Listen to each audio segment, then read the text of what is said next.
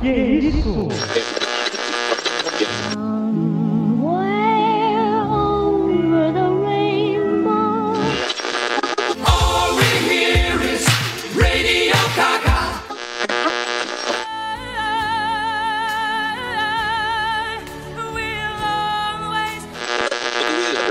Singing in the rain, just singing in the rain. Oráculo. Oráculo. Oráculo.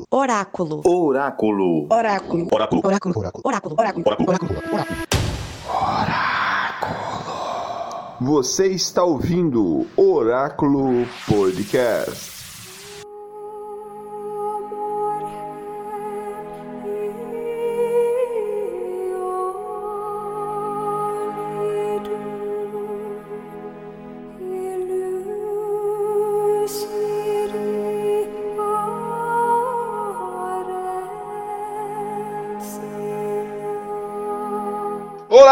Oráculo Podcast está no ar. Eu sou Carlos Daniel, a voz do Oráculo, e o Sam é o verdadeiro herói. E hoje temos um convidado especial direto do Cine Clube 80, Gustavo, que nos deu a satisfação de estar aqui conosco. Olá, Carlos. Eu sou Gustavo Vilela Eitler, do Cine Clube 80, direto para um filme saído em 2001 sobre um livro que saiu na década de 50. Olá, eu sou Igor Delfino e hoje vamos falar dessa grande obra que é O Senhor dos Anéis. Olá, eu sou o Profeta do Oráculo novamente na área e Gandalf diz: a morte é só um caminho, um que todos devemos seguir. E agora começamos o Oráculo Podcast.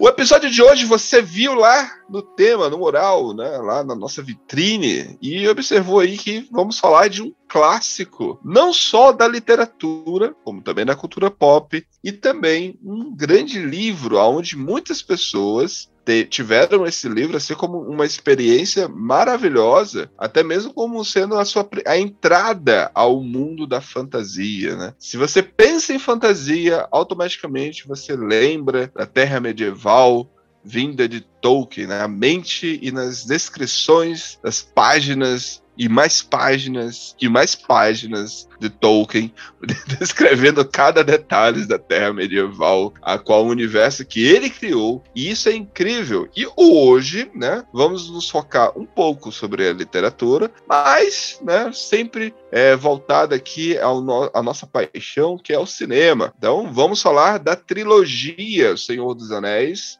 e o nosso convidado VIP de hoje, Gustavo, ele é um grande fã da obra. O Igor também é outro fã da obra. O César também é fã da obra. Então, meus ouvintes, eu estou no meio de três pessoas que amam. Eu, sendo bem sincero, eu sou o que tem menos paixão, menos sentimento pela obra. Não, não, não tenho tanto conhecimento assim, mas estou cercado aqui de pessoas que admiram a obra pra caramba. Então eu antes de começar, antes da gente começar a falar da, da obra, eu pergunto para vocês, quando foi que vocês leram ou tiveram conhecimento da obra pela primeira vez, O Senhor dos Anéis? Olha, é, primeiro só um, um, detalhezinho que se você não gosta do Senhor dos Anéis, mas gosta de literatura fantástica, você tá errado. Mas, enfim, você não precisa ser um Não, não! Não, eu não disse que eu não gosto, eu gosto, eu só não tenho Não, você tanto falou conhecimento. de uma forma geral.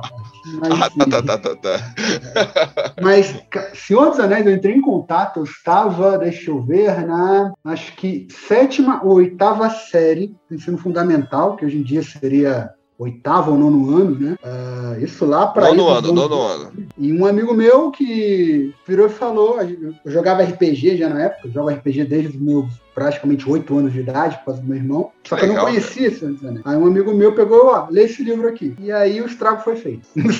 O, o RPG de mesa é, é basicamente, né, é, é aquele, todo aquele universo, né? Só existe por causa de Senhor dos Anéis. Que Isso. Ele é, é- o RPG de mesa é uma variação dos Wargames, mas o cenário base, primeiro cenário, os primeiros D&D e tudo mais, o cenário básico de RPG de mesa é fantasia medieval. Isso que só existe por causa de Senhor dos Anéis e de toda a obra, do mundo inteiro gigantesco e complexo que o Tolkien criou. Aham, exatamente, é verdade. E você, Igor? Então, eu lembro de ter jogado o, o jogo do Super Nintendo. É, tinha um jogo que eu joguei algumas vezes quando eu era criança, mas eu fui saber da obra mesmo, quem que era o Tolkien, com os, foi lançado em 2011, o primeiro filme. Eu vi o filme primeiro, então acho que foi em 2012 que meu pai começou a ler os livros depois que eu assisti o filme, Sociedade do Anel. Só que assim, eu tenho muito problema de ler o livro que eu já vi o filme, porque eu sei da história e o livro específico, o Sociedade do Anel, Cara, é bem umas 100 páginas e ainda não saiu da, da festa do Bilbo. E eu tava desesperado já. Porque eu falo, caraca, o filme não, não vai andar nunca esse livro, né? Mas assim, o livro é muito rico, mas eu não cheguei a ler os, os três livros, eu parei no primeiro. Mas assim, por uma coisa muito própria, assim. Mas a obra em si, é, quase tudo que é o que o Gustavo falou, quase tudo que é referente ao, a esse universo, a fantasia, vem daí, né? Todo o conceito, é, elfos, trolls, tem tudo daí. Então, o cara é um gênio, né? O cara mudou o mundo de uma forma geral, né? Show, show, show. E você, profeta? Como você conheceu a obra? Eu conheci a partir do filme, em 2001. Eu vi no cinema, na estreia. Aí, em 2002, eu comprei o três livros. Foi quando eu li os três. Incrível leitura. Retomar a leitura do, dos livros novamente. Aí em 2005, não, 2004 eu li o Hobbit. Fantástico também. E aí eu me apaixonei pelo, pela história. Aham, aham. Show de bola, show de bola. Mas, mas me responda assim, é... Gustavo, o que é o Senhor dos Anéis? Digamos, digamos, vamos, vamos acreditar aqui que algum, algum ouvinte, digamos que nasceu aí recente, é, nessa nova geração aí, que ainda não conheceu os clássicos. Afinal de contas, Senhor dos Anéis, o filme, onde que vamos falar aqui, já completou aí seus 20 anos, já é um jovem, né? Então, e- e temos aí uma nova geração, né? Que pode aí, de repente, conhecer Senhor dos Anéis agora. Como que você apresentaria Senhor dos Anéis para esse jovem? Cara, eu acho que eu usaria a, a frase do, do- do Paul Krugman, economista, para falar. Vou começar assim, né? Tem dois livros que podem influenciar enormemente qualquer adolescente, que é O Senhor dos Anéis ou Revolta de Atos. Um é sobre um mundo de fantasia totalmente realista que pode fazer uma personalidade introspectiva, e o outro tem orcs. Senhor dos Anéis é simplesmente, na minha visão, não só um mundo, como, como acho que o Igor definiu muito bem, é, de uma genialidade extrema, o cara conseguiu criar um mundo gigantesco, extremamente complexo. Sim, ele utiliza de, de mitologia nórdica, mitologia grega, várias mitologias que existem. Mas uma coisa que a gente aprende quando a gente aprofunda um pouquinho mais sobre estudo de narrativa é que, que aquela, aquela velha frase química de Lavoisier, que nada se cria, nada se perde, tudo se transforma, é verdade. né? As nossas próprias mitologias humanas são uma. é, é, é, uma, com uma conexão gigantesca com a outra, mesmo que as civilizações nunca tenham se encontrado. Vocês são historiadores, sabem muito melhor do que eu sobre isso. Mas Senhor dos Anéis, ele não só é um- uma história de é, é, com um extremamente gigantesco que criou um gênero literário. Tolkien criou um gênero literário. Antes dele, fantasia, é, literatura fantástica praticamente não existia. Foi a capacidade dele de criar um mundo completamente complexo, com uma linguagem própria, com um alfabeto próprio. O cara criou uma língua. Ele era escritor, ele era professor de literatura, ele era filólogo, ele criou uma língua. Élfico foi criado pelo Tolkien, o alfabeto élfico foi criado por ele, a língua élfica, a língua de Mordor foi criada por ele. Então, né, ele teve essa capacidade. Não só ele criou isso de uma forma extremamente complexa, com uma história que cria bases morais. É uma história sobre amizade. A frase que você falou no, no- no começo, Carlos, é verdade. É, Sam é o verdadeiro herói. Só que como é que ele é o verdadeiro herói? Ele é o verdadeiro herói por causa da amizade dele com o Frodo. Tudo que faz ele, ele seguia toda, por toda a história, ele passa pelo inferno, literalmente, no Vulcão Aham. de Mordor, por causa da amizade Aham. dele com o Frodo. Então, ele não só é um mundo genial, extremamente complexo, gigante, cheio de nuances, como uma história E- sobre e- amizade e sobre superação. E- São as e eu melhores encaro- que salvam o mundo. E eu encaro, Gustavo, a, o Sam como sendo nós, né, nós leitores ou nós telespectadores assistindo o filme. Você passa a ter uma certa identificação com ele, porque imagina só, quando você a, a, vê que o herói, o cara que vai ser o salvador é o Frodo e tal, você já acha tipo, pô, como é que esse, é, como é que esse ser tão minúsculo, né, tão pequeno, vai é, enfrentar tamanho desafio, tamanhos é, inimigos, né? Sendo que ele aparentemente parece ser tão pequeno. Então, você já tem essa estranheza.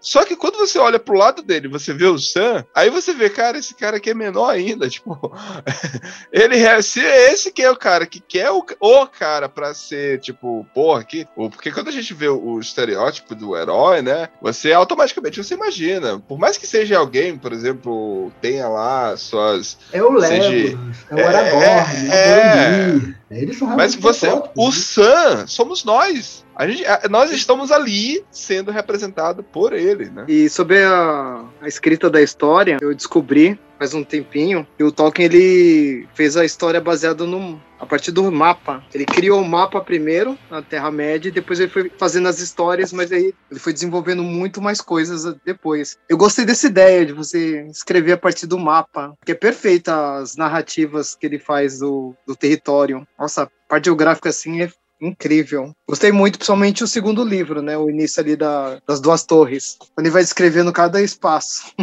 É, isso, é, é incrível. Ô, César, só pegando nesse gancho aí rapidinho. Isso é uma coisa que a Bíblia faz, né? A Bíblia tem os mapas ali no fundo, ele tem essa ideia também de fazer uma, é verdade. Uma, uma coisa meio do mito. E, e só completando um pouco o que o Gustavo falou também, uh, puxando pro lado do cinema, uh, o Tolkien e o Joseph Campbell foi muito, foram muito, dois escritores muito importantes para a formação de, desse universo de, da fantasia, da, principalmente da aventura, né? Esse conceito de aventura que o cinema pegou e mudou milhões de coisas, né?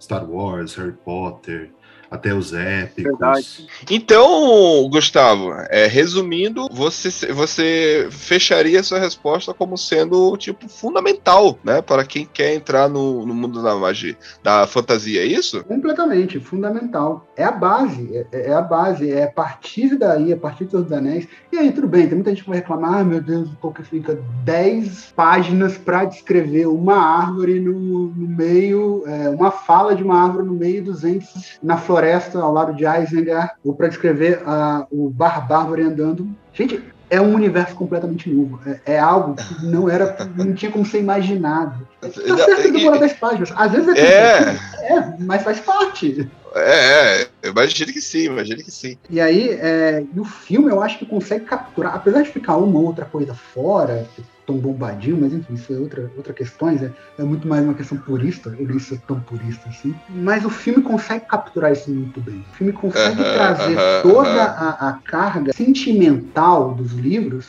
e de uma forma assim, tecnicamente perfeita, narrativamente perfeita, e, e dá a sua base, e o que o, o, que o Igor falou, né, do, do, do Joseph Campbell é central nisso. O Joseph Campbell, né, o, o, livro base dele, O Herói de Faces, foi lançado em 1949 e é toda a jornada do herói, que é que acontece em Senhor dos Anéis, também acontece no Hobbit. Então, é a base, é a base. Eu acho que tá. Você pode até não ser fã mais, mas você precisa conhecer a, a base do, do, do, seu mundo fantástico. Sim, sim. eu, passe, tá eu passei por isso. Eu tive que passar por isso para poder compreender a importância do Senhor dos Anéis tanto para a literatura e para toda a cultura pop, como também para a, as sagas, né? Mas isso a gente vai falar mais na frente. E, e, e quem é esse autor, Gustavo? É, quem é esse cara que criou essa fantasia aí? Bom, em que período que ele viveu?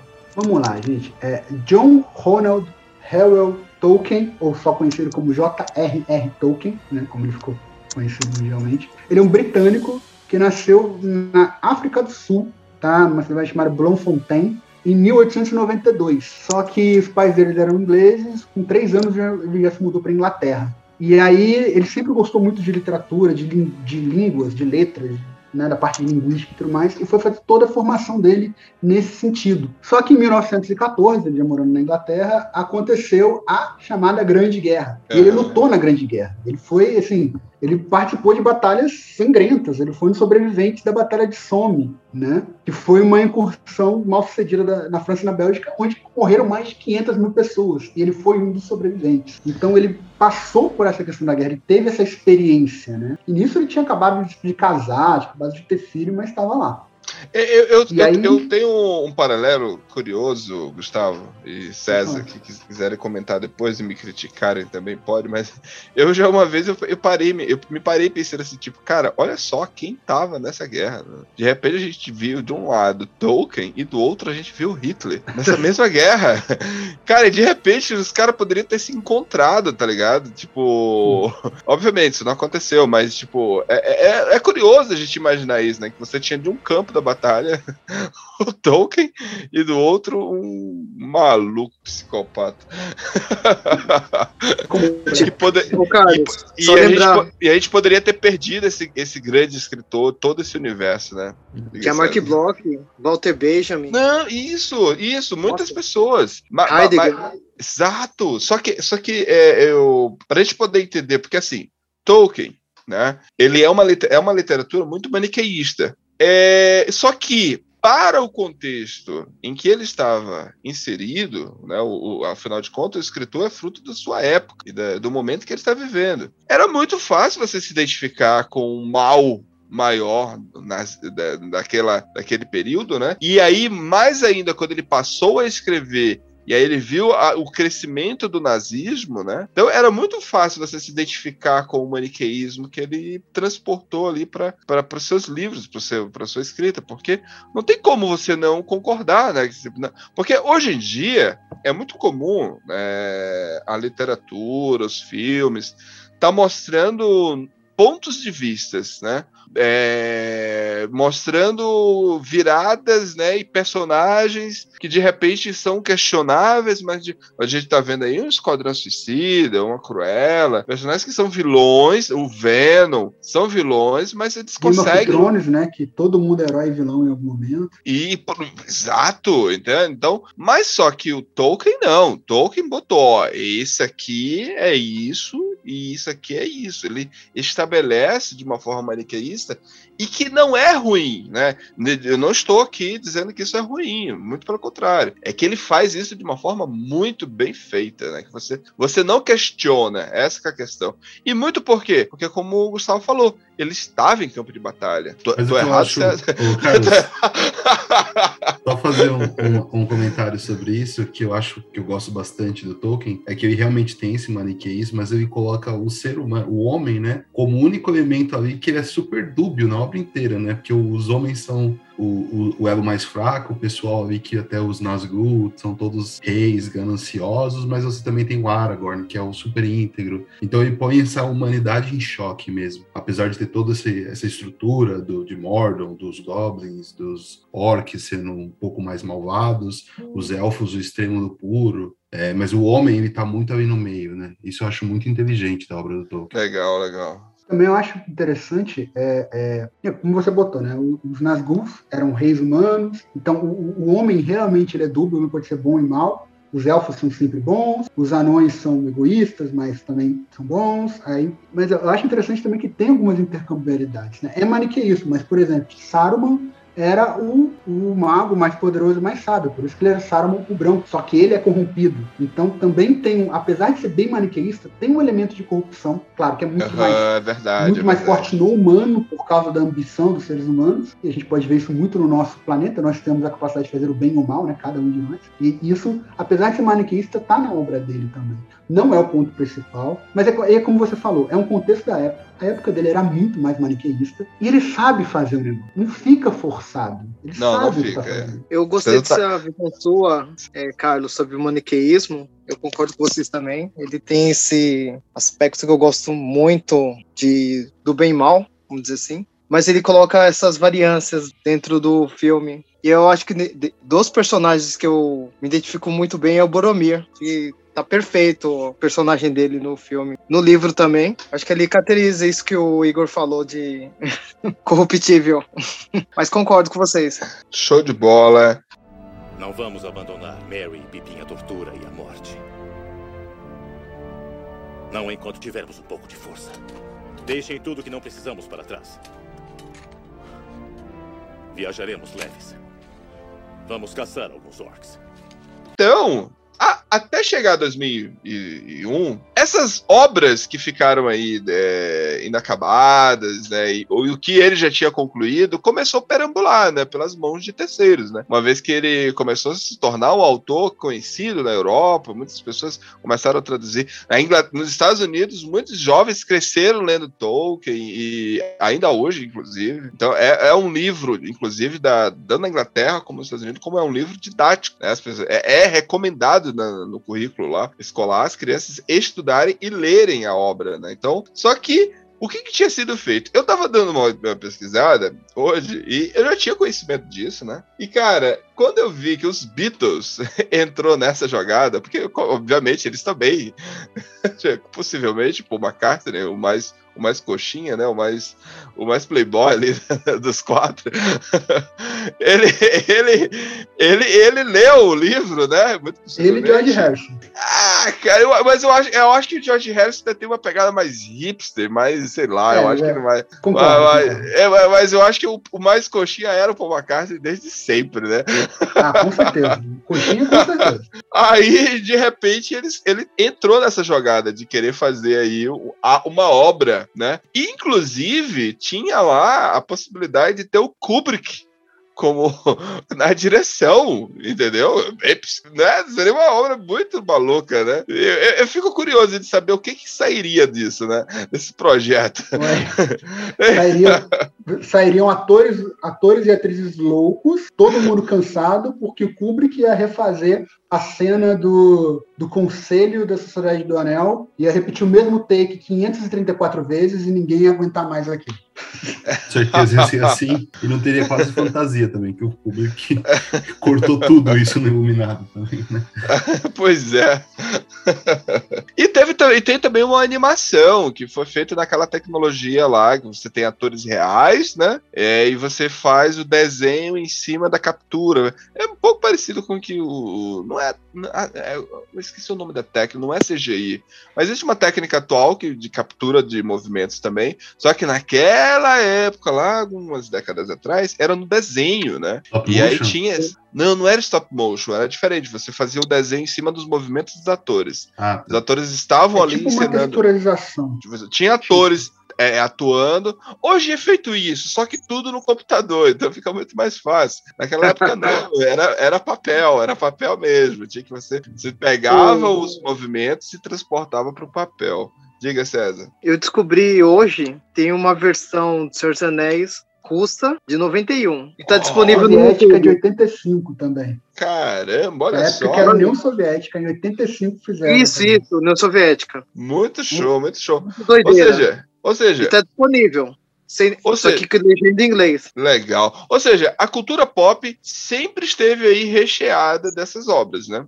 Tava, todo na, tava na boca do povo, como pode-se dizer. E aí, um certo dia, um rapaz né, chamado Peter Jackson estava no metrô.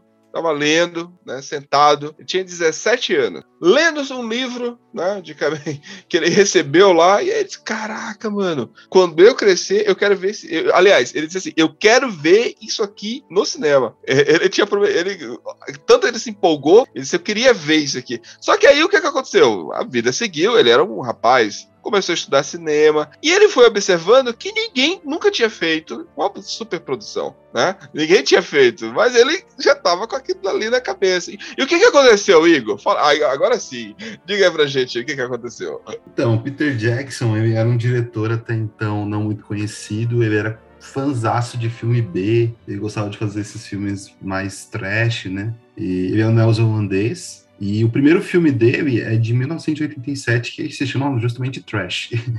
É, depois, em 89, ele faz o Conheça os Feebles. 92 vem com Fome Animal. 94, Almas Gêmeas. E 96 com Os Espíritos. E aí ele fica nesse meio tempo, até 2001, que ele lança a Sociedade do Anel. E assim, entrando mais no, no- na parte do Senhor dos Anéis, tá? Não vou falar tanto dos, dos primeiros filmes do, do Peter Jackson, que até tem muita diferença do que ele fez depois. Ah, É, e detalhe, Igor, ente- só pra você É, minha- a- fechar aqui a minha história, porque quando ele criou ali coragem pra levar o plot, né? É, não, como é o nome que se dá da ideia? O Deep, não, não, não, tem um outro nome que se dá para é, é Pitch? Não, não é Pitch. Tem, Projeto. Existe o, o projeto. É, bota em É, português. é né? projeto, mas só que É tem, projeto. mas tem um outro nome, tem um outro nome. É, é só que é o nome em inglês, eu não lembro agora. Então, quando ele chegou aqui, ó, vou apresentar esse projeto aqui, ele tava pensando em levar aquilo dali para os chefões lá para fazer os três em um filme só. Né? Era isso que ele queria, olha, tá aqui.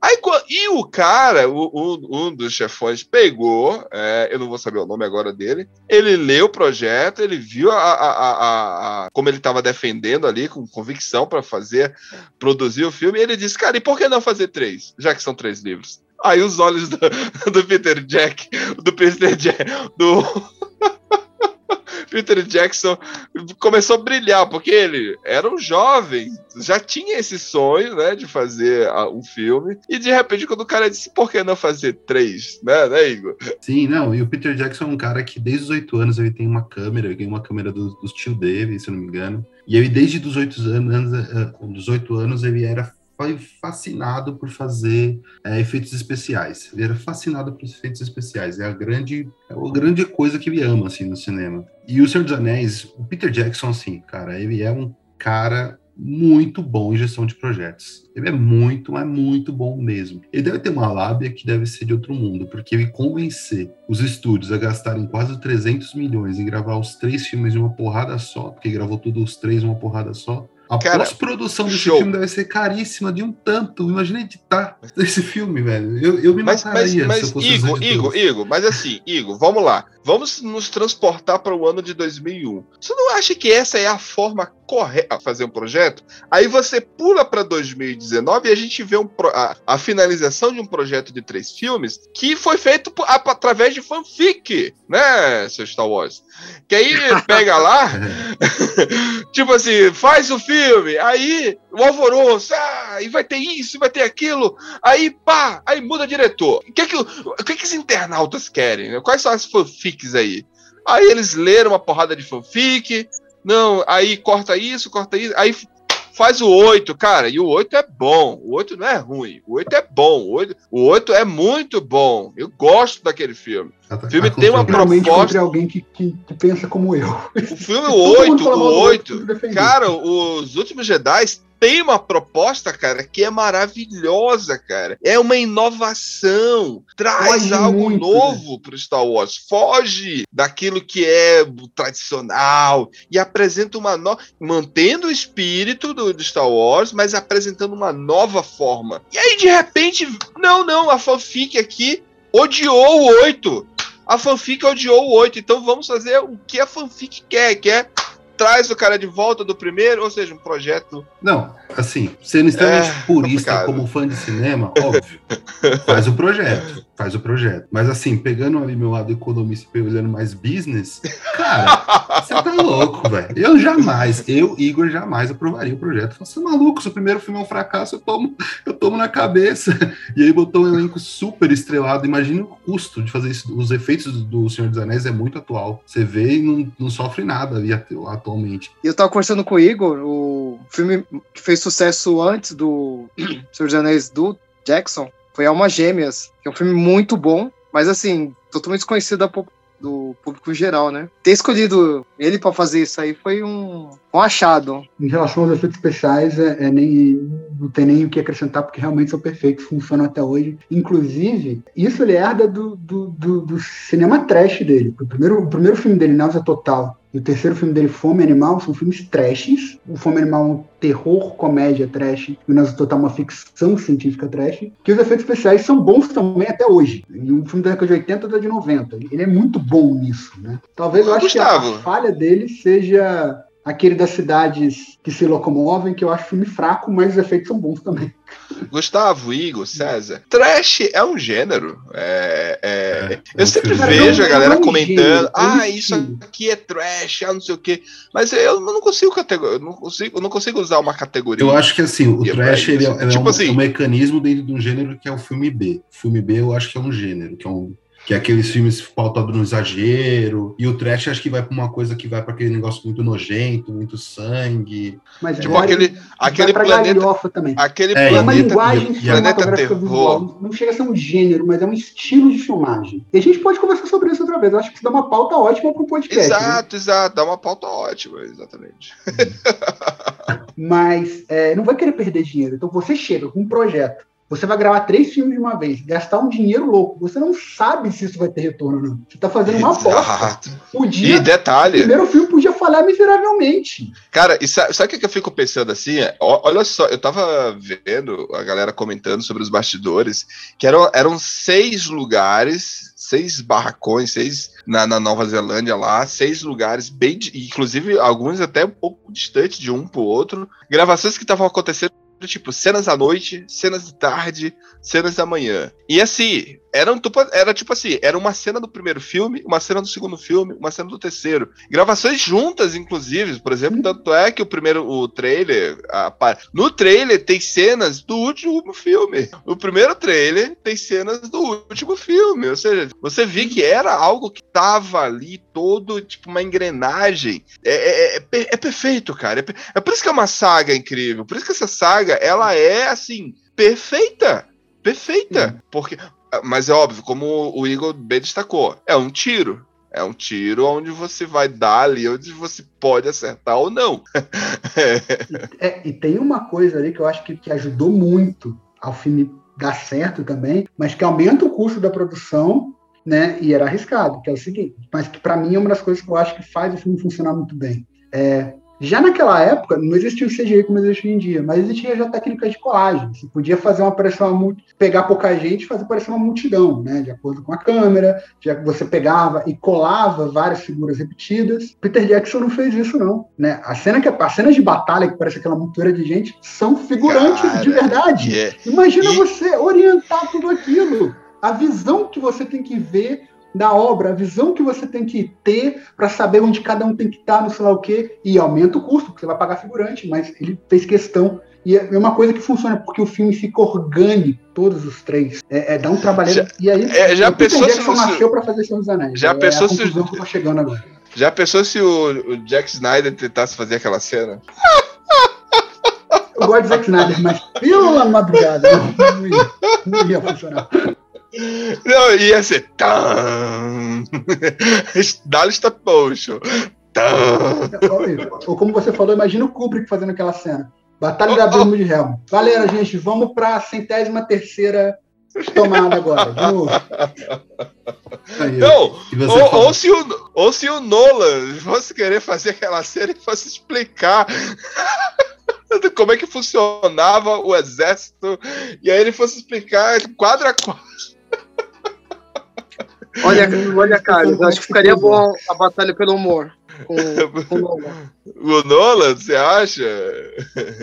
Acho que ficaria muito bom. Ele Pelo fez, uma, ele fez uma batalha de campo aberto naquele Batman, o terceiro Batman lá, e ficou mais ou menos. Mas, mas ele fez uma, uma, meio que uma batalha policial lá, né? É, eu acho que ele daria. Não, do Kaique. Do que É? ele o... É verdade, é verdade. É verdade, a gente eu esqueci. Ficou muito bom o filme. É, Ele acertou ali, Acertou. naquele filme. E, e- e a linha temporal também, ele brinca com a linha temporal quando a gente percebe que tá tudo acontecendo simultaneamente.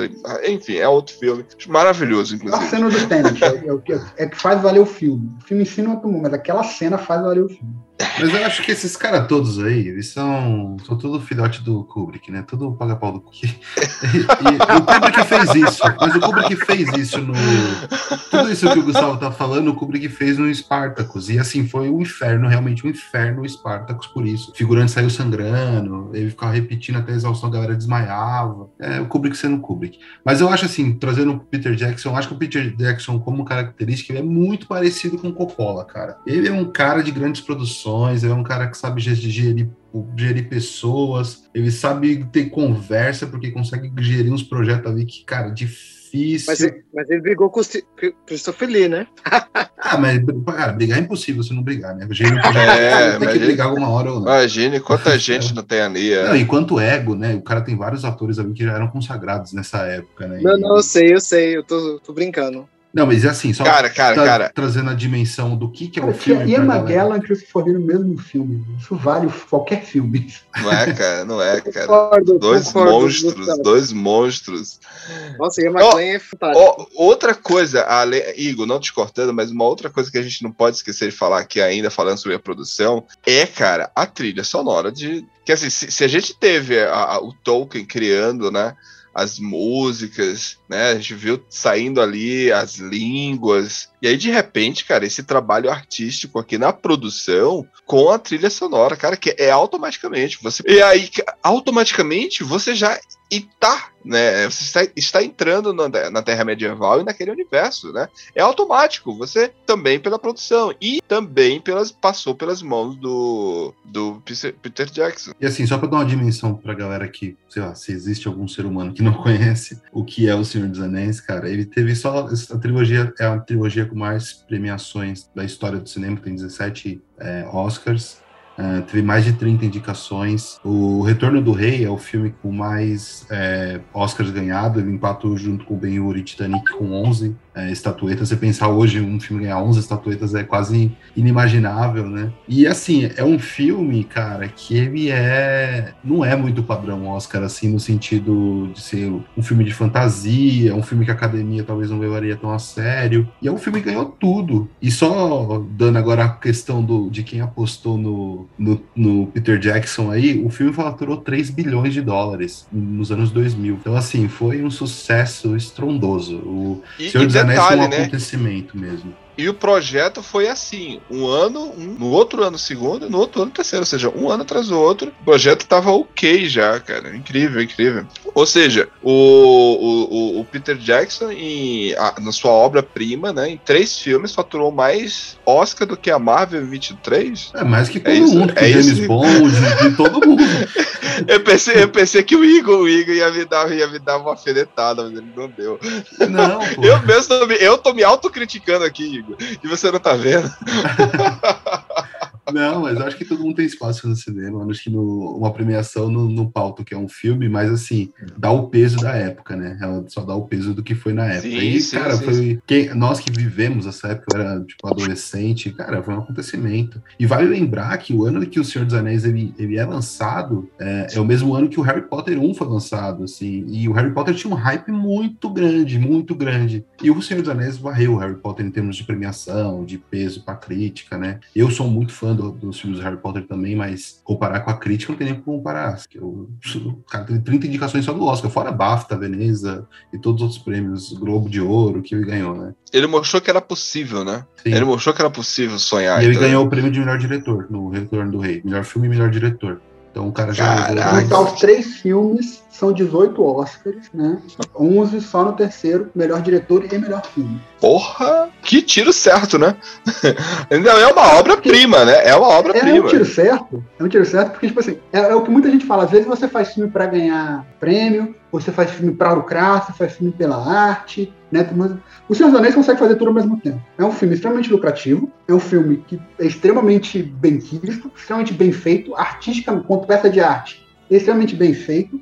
E é um filme que ganhou várias premiações, então tem o pacote completo. Mas, mas, gente, não, não tem um lance também do, do, do hype, porque assim, nesse mesmo período que tava tendo aí é, essa fantasia, o, o cinema passou um bom tempo sem ter filmes épicos. Não sei se vocês vão entrar aqui no meu raciocínio. Mas teve lá vários filmes épicos lá no passado. Aí, de repente, o último filme épico, assim, com batalhas e campos e tal, aberto, tinha sido Coração Valente há muito tempo, passou décadas. E aí, de repente, você teve Gladiador, 2000. Aí, nesse mesmo período, você teve também, em seguida, é, ali, na- na- no mesmo período ali. Aí você teve Troy, aí você teve o Alexandre Grande. Então, é- é- é- eu acho que era uma tendência naquele período. Você... E aí, óbvio, era fantasia, mas era batalha, né? Você tinha batalha, você tinha, campos, você tinha campo aberto, você tinha guerreiros lutando. E outra, e era, um- era algo que, tipo, o mercado tava, né? Assim como hoje a gente fala, ah, os filmes de heróis. Acho que nesse tempo também tinha esse lance de, ah, mais um filme de guerra, de luta, de batalha. E, e, e a gente quer ver.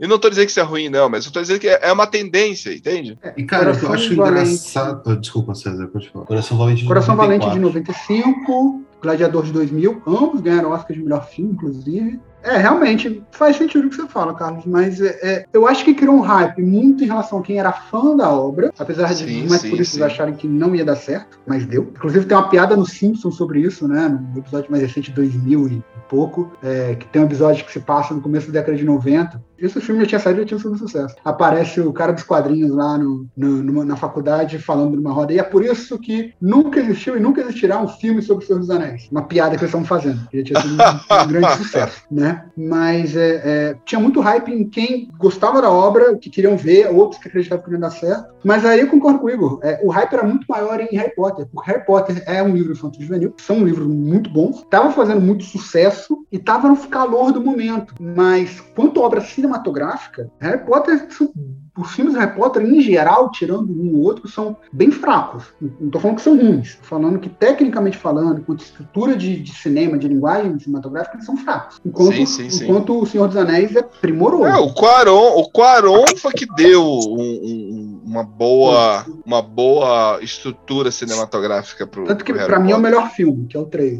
que é o da mão, na, mão- É. as que foi feito por, por Eu acho que o. Harry Potter ele conversa muito com o público que é da, dessa época, ca- a galera que cresceu com o filme, que é o meu caso. Eu tenho exatamente a idade do Daniel Radcliffe. Então, todos os momentos do Harry Potter eu tava no mesmo momento. Então, eu lembro, por exemplo, que o filme 4 eu fui ver com a primeira namoradinha assim no cinema, que é bem no momento que o Harry Potter tava aí dançando. E o Senhor dos Anéis ele também vai um pouco nesse hype ali também. Porque é bem no começo ali que tá acontecendo. é, Esse público que tava muito jovem ali, conhecendo esse universo, ah, pirou em, em Senhor dos Anéis. E eu acho até, tipo, hoje, hoje mais velho, vendo, eu acho interessante, porque se você for analisar os, os filmes, A Sociedade do Anel é um filme muito lento, em termos, assim, de, de narrativa. Não tem batalha, praticamente. A batalha acontece lá na terceira, três horas de filme, que é a última batalha. O resto não tem batalha, é mais conversa. E o filme foi um puta de um sucesso, tá um puta de um sucesso. Hoje tenho certeza que seria um fracasso, né? Se você hoje a galera não tem paciência de ver, né?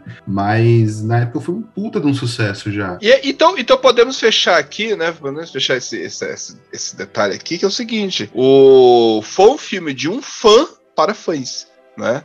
Eu acho que não, não foi um filme de um diretor querendo vender um, uma arte da. Ah, eu vou aqui mostrar como é a minha perspectiva. Não, não, não. É um cara que é um, um fã, né? Que brilhou os olhos lendo aquela obra. E quando ele teve a oportunidade de, porra, eu vou ter isso. E eu também vou poder colocar a minha mão, a minha, a minha visão, o meu ponto de vista.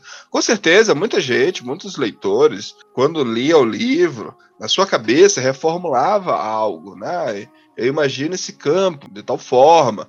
Ah, eu imagino esse personagem aqui com a fisionomia de tal jeito. E aí, quando de repente você vê lá o, a- a- a- o, o Peter Jackson mostrando a perspectiva dele, como ele via eu acho que é, eu acho que é esse a magia né, da adaptação, né? Você pegar um diretor, só que assim, não é um diretor que está vendendo um produto, não é um produtor que quer lucrar em cima, não, não, é um cara que está fazendo com amor, né? É um cara que está fazendo por paixão. Então, obviamente, vai sair um produto bom como saiu. Resultado final foi isso, premiadíssimo.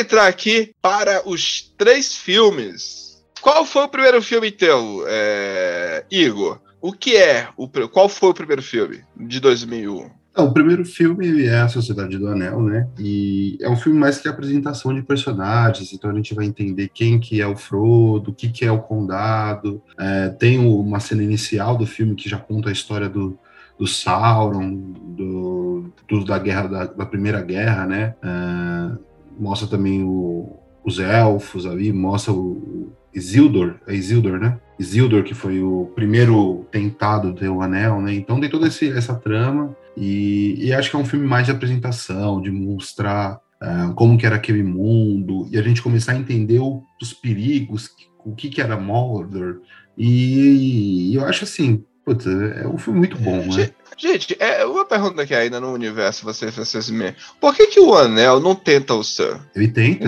Ele mas tenta o Sam não... Mas o Sam não, não, não sucumbiu, né? Na verdade, eu, o, o Por quê? Eu, eu tenho, se eu não me engano, eu não lembro o nome. Se o Gustavo lembrar, ele me fala.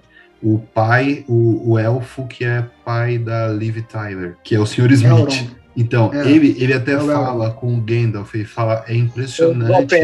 É, é, é, impressionante a força, a força que o Frodo tem para sustentar o anel. Ele fica impressionado. O quanto o Frodo consegue segurar bem o anel assim e não ser tão tentado. Porque o Frodo, se você for pegar a saga, ele fica com o anel o tempo inteiro. Ele foi tentado ali nos últimos. No, na parte final do último filme ali, que ele tá muito próximo de Mordor, muito fraco. E o Sam, o Sam, na verdade, ele é um cara extremamente leal, né? O Sam é extremamente leal, ele é leal aos extremos. Ele seria o Capitão América do, do mundo ali, ele não é quase incorruptível.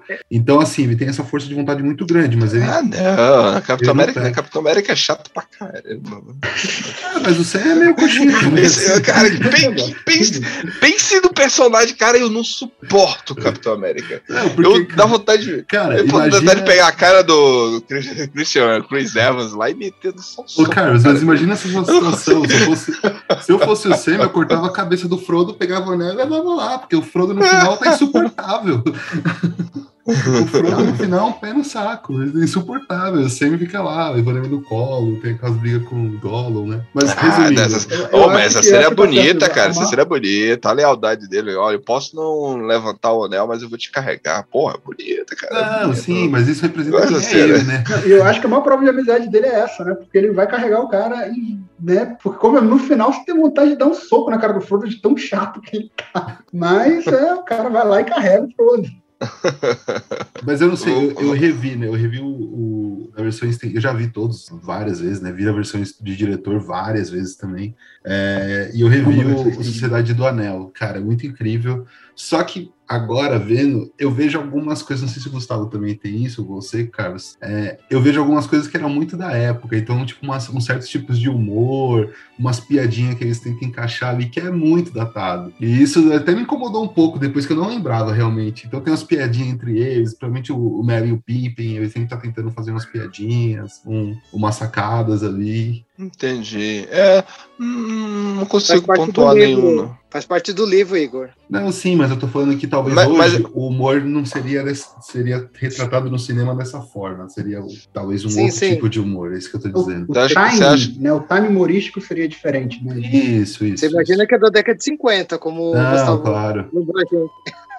não, faz, não é nem piada da década de 2000, né? É, e aí, né, você de repente, ao terminar o primeiro filme, imagina só eu acredito, eu não tive essa experiência, ouvintes, mas uh, imagina só quem tava na sala de cinema e saiu da sala de cinema com aquele final do primeiro filme. Como, como terá sido a, a, a expressão coletiva, né? De todo mundo, tipo, saindo da sala de cinema. Como será? Como, como foi, Igor? Como foi? Diz aí pra Não, gente. Então, o, o, primeiro filme é engraçado porque, assim, né? Na, na, época eu tava muito no hype do Harry Potter, eu nem queria saber de nada. E eu lembro que depois que o filme saiu do cinema, tudo, eu não vi no cinema, não vi no primeiro ano, fui vendo no ano seguinte. E eu lembro que uma professora minha chegou putaça falando: e se eu morrer, eu não vou saber o que vai acontecer? Como que faz um filme que não termina ali mesmo?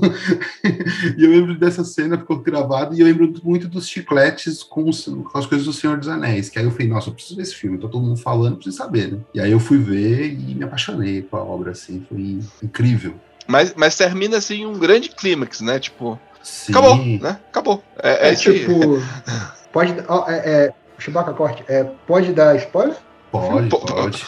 Pode, pode sim, pode sim, pode sim, pode sim. 20, 20 anos, 20 anos. Termina, termina assim, né? Boromir morreu, e eu confesso que eu chorei, tá? Me julguem. É, os, os, os, hobbits foram sequestrados, os hobbits Pippin e Merry foram sequestrados pelo, pelos orcs. É, Frodo e Sam saem por outro caminho e fica o, o Legolas, o, o, Gimli e o Aragorn para tentar resolver o negócio que Gondor está sendo atacado e precisa da ajuda de Rohan. E, e, e, e aí você fica Tá, a sociedade não foi formada, mas já se dissolveu. Peraí, o que está acontecendo? É, um É bem isso mesmo. forte mesmo. É, e o Gandalf já tinha morrido, né? Pra quem não sabe, o Gandalf É, já tinha morrido ele já há tinha um tempão morrido. atrás. Ali, né? Ô, Gustavo, você me lembrou. Você me lembrou de um negócio. Em 2000, teve uma grande propaganda do Senhor dos Anéis. Tipo assim, ninguém sabia o que era o Senhor dos Anéis, conforme as propagandas do, do filme no cinema. Porque as pessoas só, só viam o trailer quando fosse pro cinema, né? Não tinha YouTube.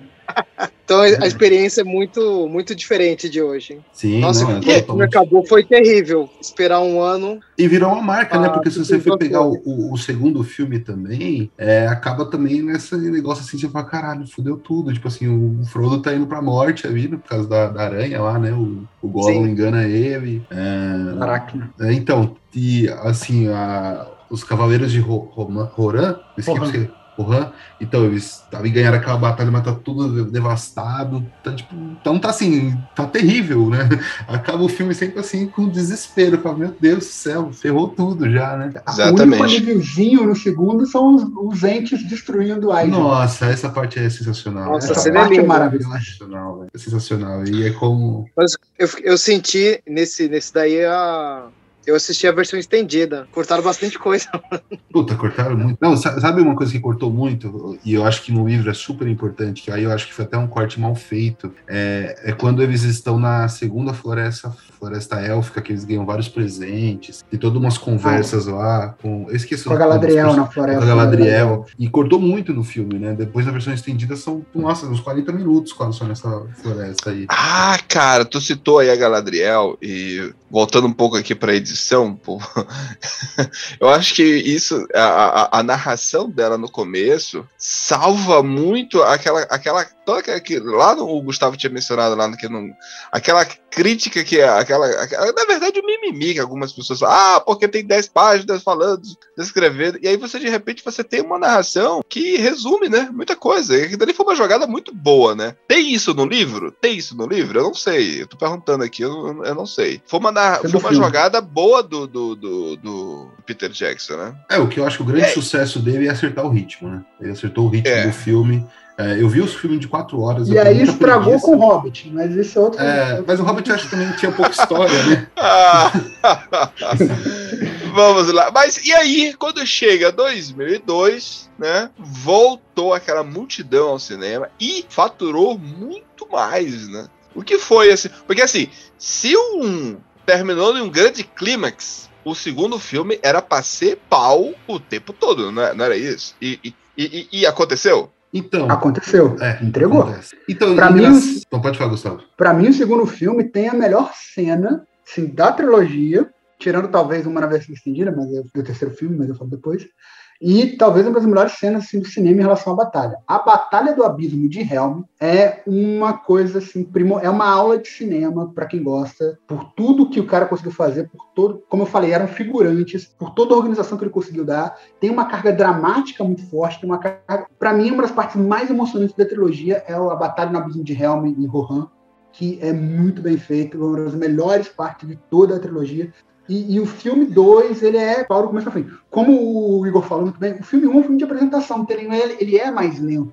É, é- é uma história de três atos, de apresentação, desenvolvimento e conclusão, contado em três filmes. Um filme de apresentação, de desenvolvimento e de conclusão. É, então o primeiro ele quase não tem batalha, ele é mais lento, mas o segundo ele é frenético, ele tem muita batalha e tem muita cena tensa, né? Quando E- e- termina com a Laracna, a batalha no abismo de Helm, quando eles encontram o Faramir, é, e aí tem o Nazgûl, tanto o cavaleiro E- quanto Os lobos, os orgs, né? tempo todo. E assim, ouvintes, ouvintes, quando a gente vê o- como o Gustavo tá bem frisando a questão da batalha, não é briga, não é luta, não é violência gratuita. É assim, afinal de, afinal de contas, estamos falando de um, diretor que é amante de clássicos. Né, que, que com certeza deve ter visto Kurosawa, né, mostrando que a- o combate conta uma história. A luta está acontecendo mas não é de forma gratuita, né? Os, os, o Kurosawa botava lá os samurais, você tinha um contexto e você visualizava aquela briga. O próprio Star Wars também fez isso. A, a, não era lutinha, poder. Não, não, não.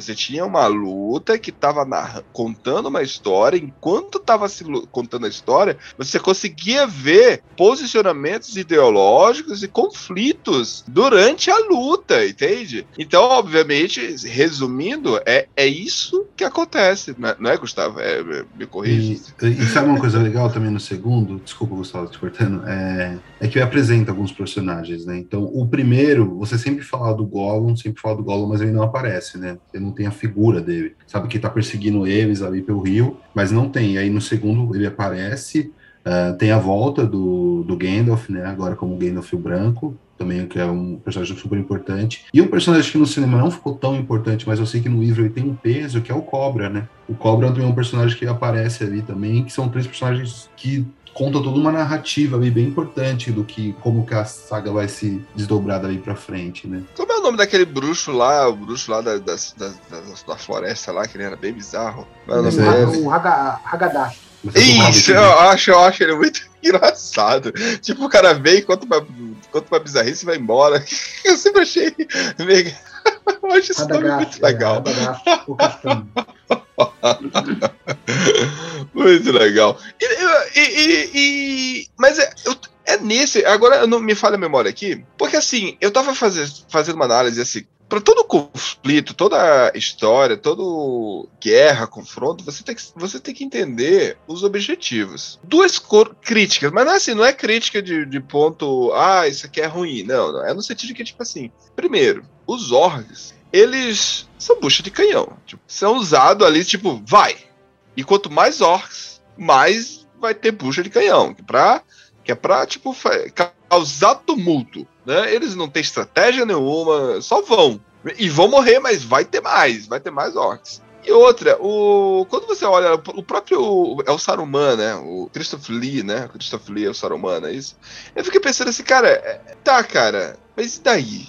que, que tu vai fazer depois quando tu conseguir? Quando tu conseguir ter o anel, o que, que tu vai fazer? Eu, eu, eu não vejo um, um, uma definição do poder dele, sabe? Tipo assim, ah tá, beleza, mas e, tá, tá, e daí? O que, que você vai fazer? Sabe? É, é uma crítica que eu. Que eu, assim, é tá, cara, mas. O... E, se, e, se, ele conseguir o anel, daí? O que, que ele vai fazer? É que, é que, na verdade, o Saruman, na minha opinião, ali, ele tem, tem, dois, tem duas vertentes, né? Não sei como que foi isso escrito no livro, mas estou falando mais com base no filme. A primeira é que ele era um sábio e na cabeça dele era impossível o Sauron não ganhar. Então ele preferia ser ali do lado do cara que vai ganhar. E também tem a questão daquele, daquela pedra, né? Então eu acho que o Sauron pode ter também enfeitiçado ele por causa daquela pedra que ele ficava sempre conversando, né? O Pimp, Pimp fica meio fica meio doido depois que ele olha, né? Aquela pedra que vai direto pro que é um contato direto com o Sauron, né? E o que até no primeiro filme o Gandalf fica puto quando ele sabe que o Sauron tá, tá usando essa pedra. Ele fala: "Você tá louco? Você não pode usar isso", né? Então tem tem isso. Ele pode realmente ter sido seduzido, ou então ele é sábio e fala: "Cara, a gente vai morrer, então é melhor eu me olhar para esse cara aqui, que pelo menos no meu quadrado ele vai me deixar". Mas acho que eu não lembro no filme nem na obra se ele tinha essa pretensão de destruir o Sauron. Acho que não, não lembro.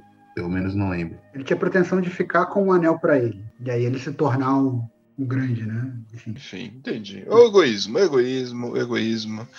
E tivemos aí o fechamento da desse, de, em 2003, né? Quando fechou ali o terceiro filme. Foi épico, Igor? Cara, esse foi épico. Eu lembro que eu fiquei extremamente ansioso. É, eu não conseguia entrar nos outros filmes porque eu era muito novo, então eu não entrava pela classificação. O cinema antigamente tinha muito disso, né? E, e eu lembro que o terceiro, é, a gente fez um tour, meu. e aí foi uns primos meu e meu irmão, que era muito novinho, meu irmão mais novo. E aí a gente foi nos três, quatro cinemas, assim, fazendo uma, um tour por São Paulo mesmo e nenhum deixava meu irmão entrar, até que a gente conseguiu entrar em Guarulhos, e assim, e aí entramos no, no filme, né? Meus primos e meu irmão nem gostaram muito, mas eu e meu pai ficamos vidrados. E aí foi o primeiro filme que eu chorei, é, não por uma cena de, de romance, né, assim, mas uma cena de ser tão empolgante que você tá tão entretido que você chora, né? Assim, de chorar de emoção mesmo pela cena.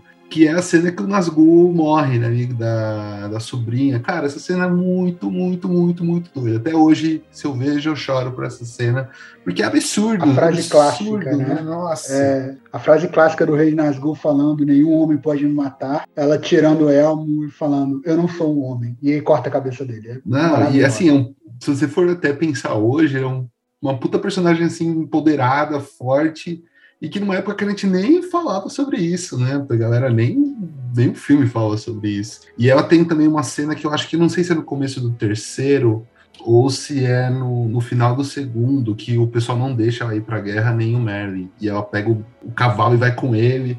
E eles ficam super inflamados. Os dois no É terceiro no terceiro, filme, é exatamente essa batalha que ela mata Nazgûl. Sim, eles estão na, na montanha, né? O, o Aragorn abandonou para ir lá buscar os fantasmas. E aí, quando tem a- o, o rei de Roran começa a falar que eles vão caminhar para a morte, e os dois começam a gritar, os dois no cavalo ali, lutando. Nossa, essa cena é sensacional. O terceiro filme é muito bom, né? Assim, o terceiro- filme é, para mim, assim, muito bom mesmo, muito bom. Nunca pensei que o fim seria assim.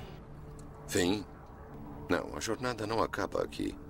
A morte é apenas um outro caminho que todos temos que tomar. A cortina cinza deste mundo se enrola e tudo se transforma em vidro prata. E aí você vê. O quê? Gandalf? Vê o quê? Praias brancas. E o além. Os campos verdes, longínquos sob um belo amanhecer. Hum, Bom, não é tão ruim. não. Não é. E aí, né, você teve aí a conclusão, né, esse fechamento que é o, o, o final da, da saga aí, faturou muitos, muitos, muitos milhões, é, apresentou uma nova geração, o que era o universo fantasia, nós tivemos a conclusão da obra. E aí, eu, é, vamos finalizar aqui, né, e aí eu pergunto para vocês, esse momento aqui onde a gente avalia a obra em si, é, quantas torres do oráculo a gente dá aí para os três filmes? Pode ser, tipo, a- a- é o projeto em, em si, os três filmes, porque praticamente foram gravados juntos, foi feito na sequência, né? então dá para apresentar como uma saga de três filmes, assim, de uma forma é, bem, bem amarrada, né? Igor, quantas torres do oráculo você dá para a saga Senhor dos Anéis? Cara, nada de avaliar é sempre difícil, assim, porque eu sempre, eu sempre tento pa- pa- com- comparar todos os filmes com o que é o melhor filme pra mim, que é o 2001. Então, se o 2001 é 5, eu não acho que Senhor dos Anéis é 5, porque ele não tá nesse nível. Mas ele é um 4.2. O 4.2 ele é. César, Eu não consigo ser igual o, o Igor. É cinco torres. eu gosto muito do primeiro filme, assim, eu, eu acho o mais incrível. Cinco torres. Show, show de bola. Gustavo, me- me- é- é- nos ilumine aí suas considerações aí sobre. Essa esses obra filmes. cinematográfica realmente é, é- é complicado fazer esse tipo de avaliação, mas é, eu entendo o que o Igor falou, também entendo o que o César comentou, a- a- o Profeta. Porém, é, como já foi falado aqui algumas vezes, esse filme tem a versão dele que está no cinema e tem uma versão chamada versão estendida que corre o diretor. Cada versão estendida tem mais ou menos 40 minutos a mais de filme, praticamente um filme novo. Eu vou dar quatro torres e, e ponto sete para esse filme por um único motivo. Para mim, uma das cenas mais legais foi cortada, que é a cena do filme 3, quando aparece o Boca de Salvo. Aquele, aquele visual é aterrador e aquilo precisava estar no cinema, gente. Mas como cortar aquilo, eu vou tirar, eu vou cortar um- um- uma gradezinha da torre ali também, 4.7. Show de bola, show de bola. Então, é, eu posso falar aqui sobre a obra, né? E, e- e dar aqui quatro torres. E eu vou explicar o porquê que eu não dou cinco, né? Eu acho que, eu acho que 4.8, na verdade. É, porque assim, é, é, é é um exercício. Esse exercício da nota é muito difícil, porque assim, a gente pega assim, obras diferentes. Que, por exemplo, eu dei cinco, vamos lá, para. Agora não vou lembrar qual filme que eu dei cinco mas que tinha uma proposta diferente desse aqui. Esse aqui tinha uma proposta, e ele foi extremamente eficiente dentro da proposta deles. Eficiente ao extremo, né? Então, é, e aí você pega um filme menor que também consegue vencer a sua proposta, consegue alcançar a sua proposta, mas tem um alcance menor, né? Tem um, tem um, um tipo assim, o mira menos, mira, é, não é mira tão longe assim, né? Vai, assim, eu tô re, tentando reduzir, é, é, falar o seguinte: a dificuldade que existe você avaliar algo que você vai ser injusto no final das contas. Porque eu posso muito bem chegar, ah, é cinco, cinco torres do oráculo. Porque realmente é uma obra incrível, é uma obra perfeita, é uma obra sensacional. Só que, diante da conversa que a gente já teve aqui, e diante também de algumas observações, é, e o próprio Igor, como você mencionou ainda há pouco, né? Existem algumas coisas que envelheceram, que, que eu acredito que o Hobbit, por mais que as pessoas critiquem o Hobbit, porque realmente a dificuldade do Hobbit foi que o cara tinha que se superar. E, cara, isso é muito difícil. O, o cara cria uma obra-prima. E aí depois ele vai ter que fazer aquela obra-prima melhor. É muito difícil. Mas, cara, tem muita coisa no Hobbit que eu prefiro o Hobbit do que O Senhor dos Anéis. Não como a obra, mas como características de imagem, é, fotografia. Eu acho que é mais amistoso para mim, sabe? Eu acho mais bonito. Eu, eu, encho os olhos, eu acho mais contemplativo. E, e, eu gosto daquilo que é belo. Não que o Senhor dos Anéis não apresente coisas belas, mas só que pra época eu acho que representa aquele momento, aquela forma de filmar. E o Hobbit tem efeitos, tem maneiras de gravar que para mim me deixou foi mais atrativo. Eu não sou nenhum fã, né? Da obra, obviamente, quem é fã vai dizer assim, mas você tá maluco, tá falando um negócio desse. Mas aí eu estou falando como um admirador da obra cinematográfica. E isso eu sou fã de cinema e gostei muito dos seis filmes, entende? Não consigo ver essa discrepância enorme entre Hobbit e Senhor dos Anéis. Só os fãs mesmos que vão ter né, essa noção, né, essa discrepância nítida nos olhos, na, na, na bagagem da, da leitura dos livros. Eu visualizando apenas a obra cinematográfica, é muito próximo. Inclusive, eu acho até melhor o Hobbit. Mas, voltando para Senhor dos Anéis, fechando ali minha nota, fechamos aqui, uh, somando as notas do Igor, do Profeta e do Gustavo, nosso convidado, temos aí 4,6 para Senhor dos Anéis, a trilogia, né? E assim, é perfeito. É, é perfeito, tá lá, firme e forte na torre, e é um prazer, né, falar sobre o Senhor dos Anéis. Eu quero agradecer aqui, Gustavo, pelo convite, né? E, e, e, e que vamos aí escutar aí, ouvintes, a, a, o, voltando aos clássicos dos anos 80, né? eu escutei a trilogia, eu escutei a trilogia do, das músicas, dos musicais, cara. Eu, eu, eu pirava daquilo dali, viu, cara? Flash Dance, Flute Lose. Da, música, né? da dança. Isso, achei aquele incrível, cara. Achei incrível.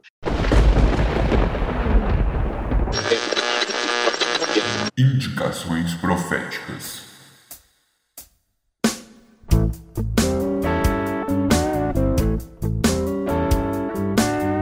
E finalizando aqui, né? Chegamos aqui no momento das indicações. A indicação primeira que eu faço hoje para os meus queridos ouvintes é, por favor, é... Siga a nossa página, no Oráculo Podcast no Instagram, no próprio no, agregador de podcast aí, na plataforma que você escuta, que está distribuindo aí, seja no iTunes, no Spotify ou no Anchor. Ainda não está no Deezer, afinal de contas ainda não consegui pagar. Mas temos outras várias, são nove plataformas que aí você está escutando de repente. Eu já vi que temos ouvinte em todas. Então, por favor, siga a gente, marca marca lá o sininho e aí você vai sempre receber notificação quando chegar o um episódio novo. Também aí temos a, a página no Facebook. E se você quer criticar, né, quer mandar alguma recomendação sobre algo, alguma, alguma algo que ficou de fora de algum episódio que nós destacamos, pode nos escrever para cinemaoráculo@gmail.com ou nas próprias redes sociais Oráculo é, Podcast no Instagram e também no Facebook.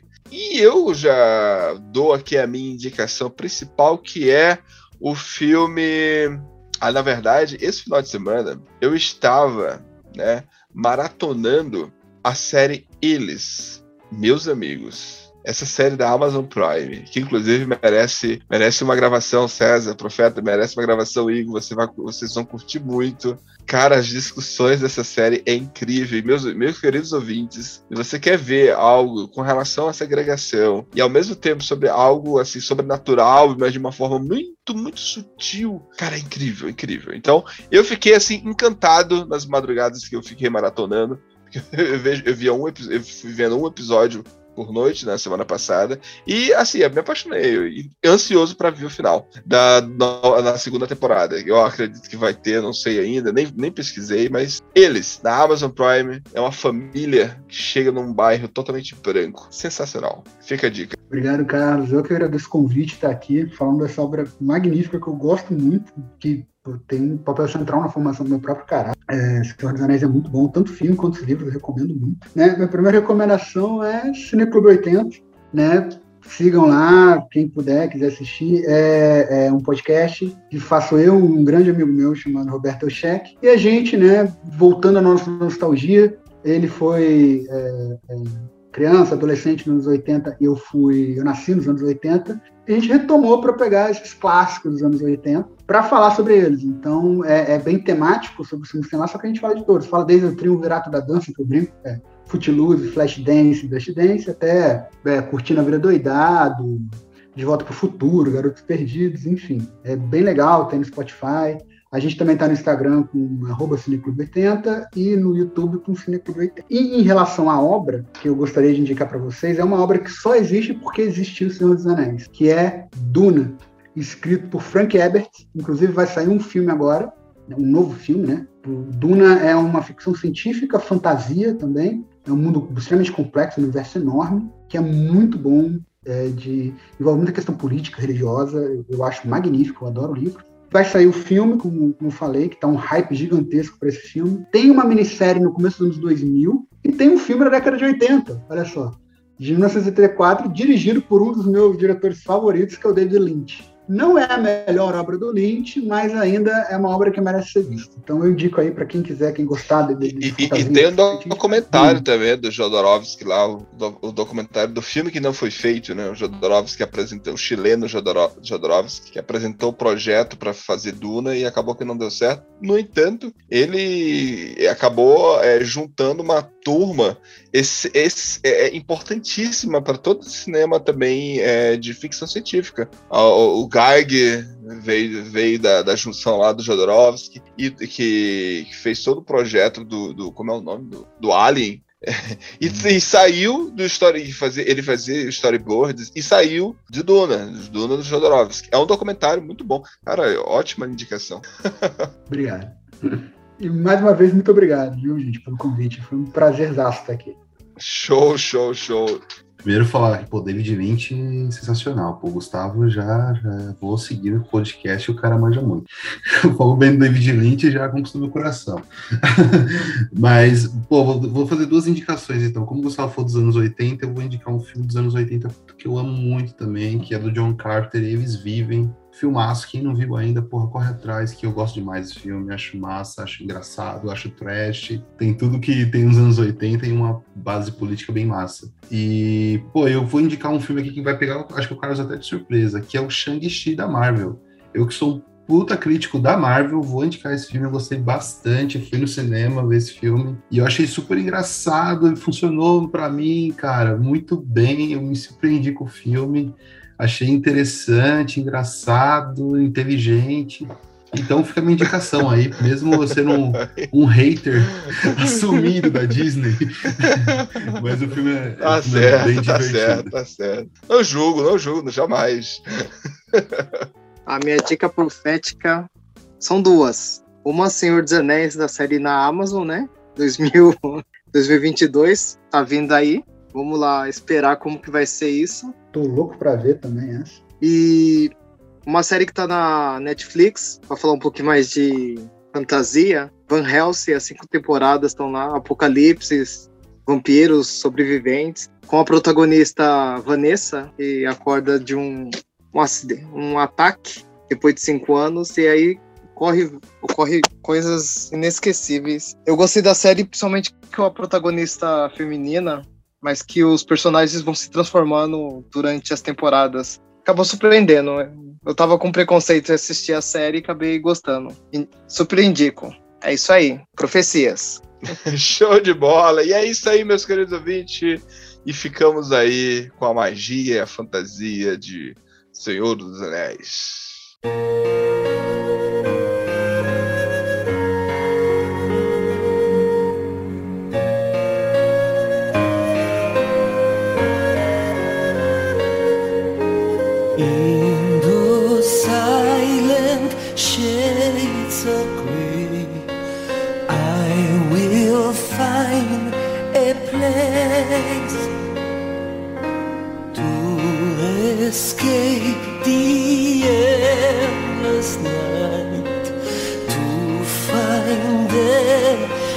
Sound. I know it is my fate, bound to Ariel's